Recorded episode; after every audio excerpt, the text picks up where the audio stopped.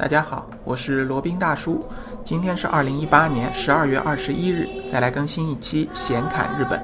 那今天呢，想给大家介绍一个日本传说中的一个妖怪啊，叫雪女。雪呢是风雪的雪，女呢是女人的女，日文呢叫 Yuki o n。呃，雪女是日本古代传说中出现的一种妖怪啊。然后日本民间呢有流传的这么一种古语，叫“雪女出，早归家”，意思是如果你看到了雪女或者听闻雪女有出现的话呢，要早早的回家啊，不要在外面逗留。那雪女呢，她擅长制造冰雪，然后又称为叫雪姬 y u k i h i m。是那个传统的日式妖怪，在日本可以说是妇孺皆知，从这个八十岁的老人到两三岁的孩儿孩儿童啊，肯定都听说过雪女的传说。她呢，一般是在深山中居住，长得和人类形象是差不多的，一般都是有着非常令人惊艳的美丽的外表。然后呢，她经常会把进入雪山的男子啊，注意是男子，吸引到没有人的地方，然后与他接吻。接吻的同时呢，然后将其完全的冰冻起来，然后取走他的灵魂食用啊。那雪女这个形象呢，在日本人心中啊，是一种很纠结、很两面性的一个妖怪。呃，她既拥有雪白的肌肤和漂亮的外貌，然后呢，又可以在你如果是违背誓言，或者在你这个一不当心的时候，瞬间就会取你的取走你的性命。可以说呢，既是美丽的，然后又是恐怖的。那如果你在雪山中或者在深山中，如果遭遇到雪女的话呢，那很有可能你会遭遇到一段既充满这个艳情的，然后又充满恐怖的一个经历啊。那希望还是不要碰到的好。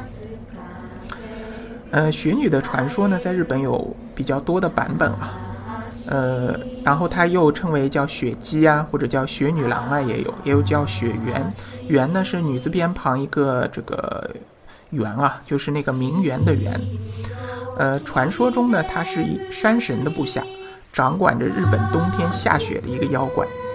那日本的历史当中啊，声称第一个看到雪女的人呢，是在日本室町时代末期的一位叫宗崎的法师。所谓法师呢，就是这个僧侣啊。呃，他是当时日本著名的连歌师，也就是可以说是一个吟游诗人吧。当时呢，他自称啊，在越后国，也就是现在的新泻县，呃，在越后国的山中呢，见到过雪女。然后呢，在他的一个著作叫《宗崎诸国物语》，呃，当中有过记载。那这本书呢，也就是日本第一本有记载雪女传说的这么一个典籍啊。所以说呢，以此推算，雪女这种妖怪。呃，它的这个传说在日本至少存在了五百年以上了。当然，这个口口相传的还可能时间更久了。那今天正好有机会给大家就介绍一下这个《宗崎诸国物语》当中的雪女传说。那传说呢，就在平安时期的越后国，也就是现在的新泻县啊，在东北六县当中的新泻县，一对住在深山老林中的樵夫父子呢，他们以砍柴为生。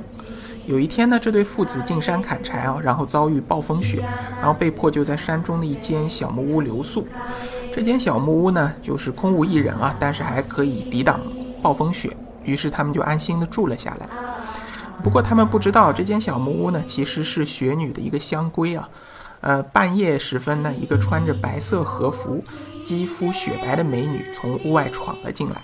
然后儿子呢就被惊醒了，然后他看到这个好像是传说中的雪女啊，就吓得浑身打颤，动弹不得，然后就眼巴巴地看着这位雪女走到他的父亲身边，然后弯下腰对着这老樵夫吹了一口气，然后老樵夫呢瞬间就冻成了一根冰柱啊，然后呢雪女又走到了小樵夫的身边，呃，也许是觉得这个小樵夫长得比较俊啊，长得比较英俊啊。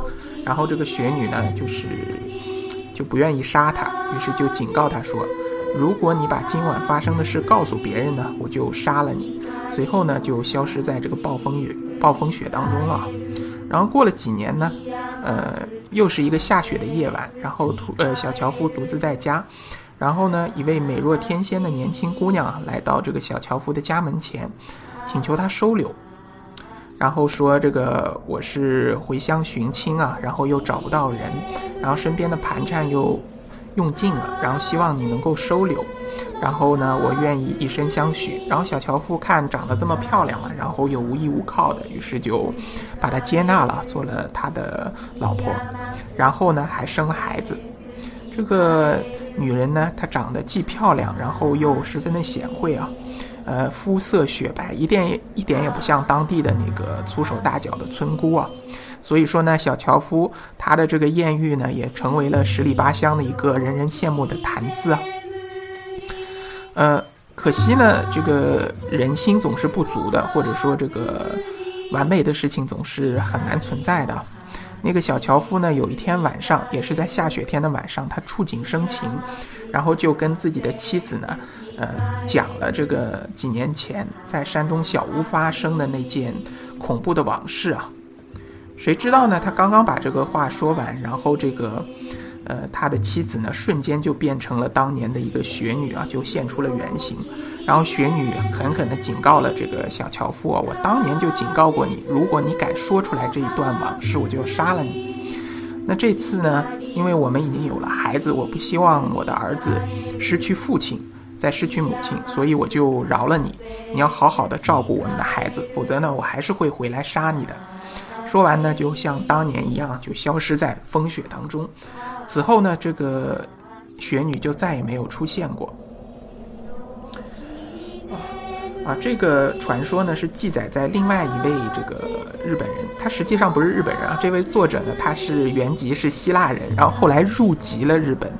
他叫小泉八云，他著的一本小说叫《怪谈》，他当中就是讲了这么一个故事啊。他充分的就说明了这雪女她是一个。冰冷不留情的这么一个特性啊，当然，它也记载了他这个敢爱敢恨，同时呢，又是非常，呃，美艳、美艳绝伦的这么一个呃形象啊。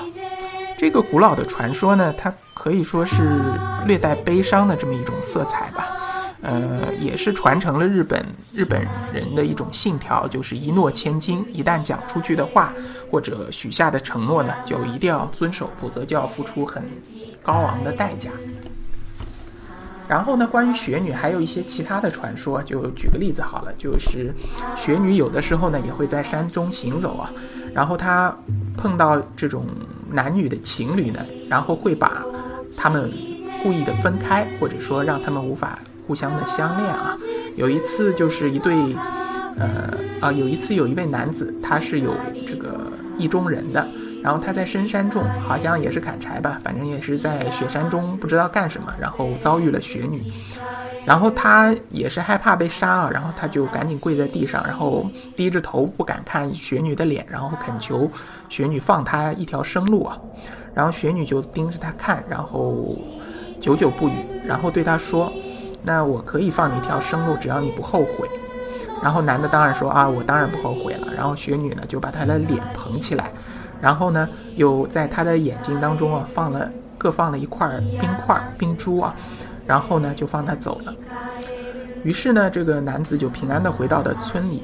但是呢，因为雪女下了这个法术啊，然后在他眼睛里放入了冰珠，所以呢，他再也不认识他的意中人了。不管这个意中人如何一次次的呼唤他，然后回回应他的呢，只有这个男子冰冷的眼神啊。这个在日本。关于这个雪女的传说啊，呃，它的这些动漫作品可以说是数不胜数，非常非常多。影视作品呢也不少。那其中有一部值得推荐的，它是呃同名的电影，也叫《雪女》（Yukionna），是二零一六年拍摄的，基本就是基于雪女的这么一个传说，呃，所这个拍摄的这一部电影啊。呃，这部电影呢，它的导演兼女主角呢，她的颜值极度的在线，我看过这个一一部分的片段，非常的好看。然后它的剧情呢，据说也很曲折，然后，呃，非常恰当的展现了日本既有这个传统的一些风俗，然后也不是在古代的啊，它是在近现代的这么一个故事，很有看头。所以建议大家呢，可以去从各个渠道去看一看啊，呃，在豆瓣上也有它的介绍，大家可以去看一看。看看哪里有这些收看的资源。好了，那今天就讲一下关于雪女的一个传说啊。那如果对于日本或者日本自由行有兴趣的小伙伴呢，欢迎来联系罗宾。罗宾的微信号呢是八二七四七九七零八二七四七九七零。那接下来呢是罗宾大叔的广告时间。罗宾大叔可以为大家提供如下的收费服务，包括呢日本自由行深度游的咨询服务，包括日本移民，也就是日本经营管理移民的一个咨询服务。另外呢还有另外一个领域啊，赴美生子、赴加生子。